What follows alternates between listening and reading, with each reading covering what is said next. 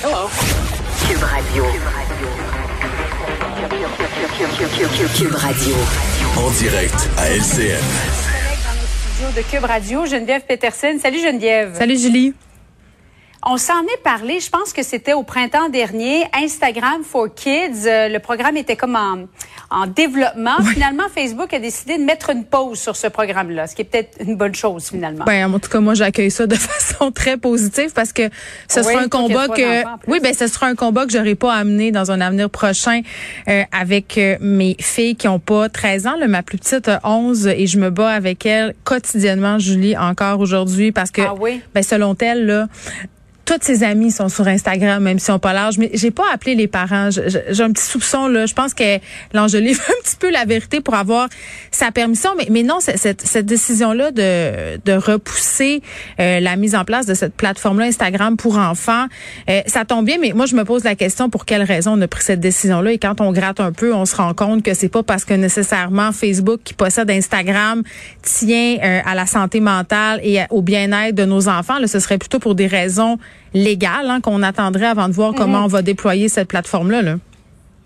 Oui, ben en fait, c'est ça, c'est que rappelons l'enquête du Wall Street Journal. C'est Facebook qui avait demandé une enquête indépendante sur les bienfaits, mais surtout les méfaits, ce que ça avait comme incidence, comme conséquence Instagram sur les jeunes femmes, euh, les adolescentes tout court. Mais on s'est rendu compte que sur les adolescentes, il y en a deux sur trois qui souffraient de d'anxiété, problèmes d'estime de soi, euh, troubles alimentaires en regardant trop Instagram, qui qui ne mise que sur l'image finalement. Là. Oui, on a eu euh, un aperçu des impacts directs que la plateforme a sur les ados, les jeunes filles en particulier, tu l'as dit, mais ce que révélait l'enquête du Wall Street Journal, euh, c'était surtout que Facebook n'avait rien fait. Parce que euh, c'est une, c'est une enquête indépendante qui a été commandée par, par le géant et le géant ayant reçu les résultats a eu l'air juste de les tabletter puis de faire ben écoute on va continuer euh, à faire notre vie comme comme si rien n'était. Et tu sais là là c'est quand même fou là qu'est-ce qui est en train de se passer parce que là je disais tantôt moi je gère déjà Messenger Kid là, qui est une application de messagerie pour les enfants. Euh, c'est supposé parce que ce qui, ce qui est tout le temps mis de l'avant par ces compagnies là Julie c'est que si on développe des apps pour les enfants, parce que, euh, tu sais, on se dit, ah, mais les enfants, ils sont déjà de toute façon sur les médias sociaux. Il y a plein d'enfants qui ont un compte Instagram qui ont pas l'âge, plein d'enfants qui ont un compte Facebook qui ont pas l'âge, ou utilisent celui-là de leurs parents.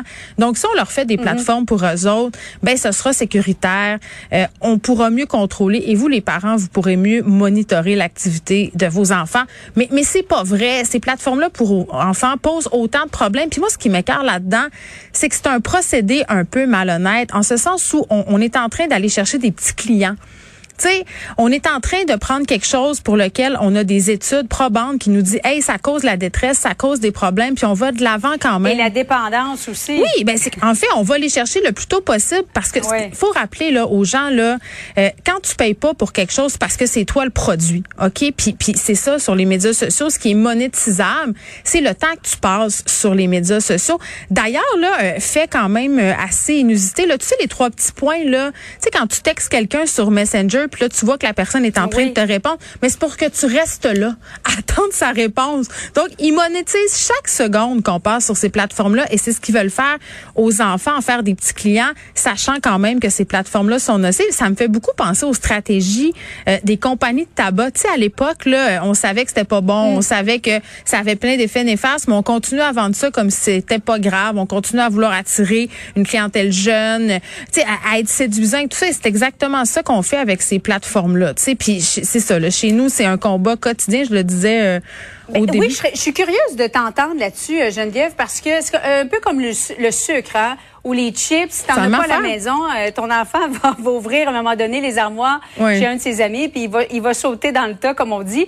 Alors, qu'est-ce que tu fais pour sensibiliser tes, tes enfants? Je comprends que tes deux filles sont un petit peu plus vieilles. Oui, ben mon fils, euh, mon fils, il est pas encore là-dedans à l'âge de 6 ans là, euh, mais oui, les deux filles 11 15 ans, c'est certain que c'est au cœur des discussions puis je pense que la première chose qu'il faut faire c'est regarder son propre comportement et c'est pas toujours facile. Tu sais quand t'es la mère qui a le téléphone greffé là euh, sur le poignet puis tu passes ton temps à dire lâche ton téléphone là ben c'est pas tellement crédible. Et, et, ça, je dois dire, c'est beaucoup moi. Tu sais, je texte, là, puis là, je regarde les patentes, puis je fais, hey, les filles, là, il me semble que ça fait longtemps que vous êtes sur vos téléphones. Ben, ben je fais la même chose. Puis c'est aussi un outil de démission parentale formidable, là, que ces petites bébites-là, hein, pendant que font leur truc, toi, tu peux faire toutes les affaires et être aussi assouvir ta dépendance. Mais euh, une fois que je me suis regardée, j'ai dit, ok, tu sais, pourquoi j'utilise Instagram? Comment ça me fait sentir? Et c'est là qu'on a eu une discussion intéressante. Puis je t'explique, on, on, on s'est assise, puis j'ai dit, mais toi, t'aimes qui? Sur Instagram? OK, j'aime une telle, un tel. Pourquoi? Ouais. Là, tu te mets à t'expliquer, puis tu, tu te dis, OK, mais est-ce que ce compte-là, il me fait sentir plus bien que mal? Si tu fais sentir non, mais plus bien que mal, tu sur le gardes. Instagram nous fait sentir mieux, Geneviève? Moi, j'ai l'impression qu'il y en a Ben, il y en a. Oui, oui, parce qu'il y a une affaire qu'on oublie souvent parce qu'on pointe souvent, euh, bon, justement, les affaires euh, qui concernent l'image corporelle, donc les photos un peu irréalistes, sans même influencer les standards de beauté. là. les chirurgiens plastiques te le diraient, là, les demandes qu'ils ont dans leur bureau, c'est lié au filtre Instagram. Il y a de la retouche photo. Plus jeune, Ça- en plus. Oui, oui, puis ça, ça on, on se l'est dit, là, mais, mais les plateformes ont pas juste des défauts. Là, ça a permis à certaines communautés marginalisées de prendre la parole. Euh, on a vu des initiatives aussi citoyennes se déployer avec les médias sociaux. Il y a des gens qui ont des discours super inspirants. Il y a un mouvement body positive qui prend place sur TikTok, sur Instagram, un peu partout. Euh, des discussions aussi sur le racisme. Il y a toutes sortes d'affaires, le fun. Euh, il y a des gens qui sont le fun à suivre, qui sont inspirants. Tu sais, les humoristes au Québec font des miracles sur les médias sociaux. Julie, ils sont le fun Arnaud à suivre. Ben, été, écoute, moi, il a sauvé ma pandémie. Excuse-moi, Arnaud Soli. là. Effectivement, il a fait beaucoup de bien. Oui, donc il y a moyen d'utiliser ces plateformes-là. Ouais. Puis, puis j'ai l'impression aussi que les créateurs de contenu pas tous, mais ceux qui créent des contenus pour ces plateformes-là sont en train aussi au Québec, du moins je le vois beaucoup, là, d'avoir une prise de conscience sur le pouvoir qu'ils ont, le contenu qu'ils partagent, les effets que ça a sur les jeunes filles, les jeunes hommes qui les suivent.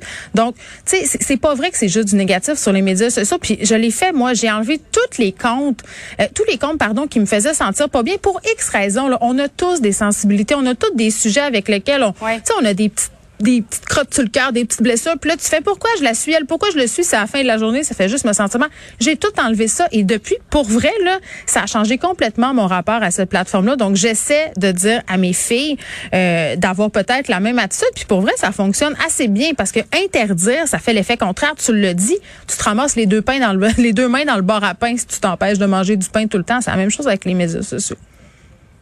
Merci beaucoup, Geneviève. Bon après-midi à toi. Bye bye. Salut.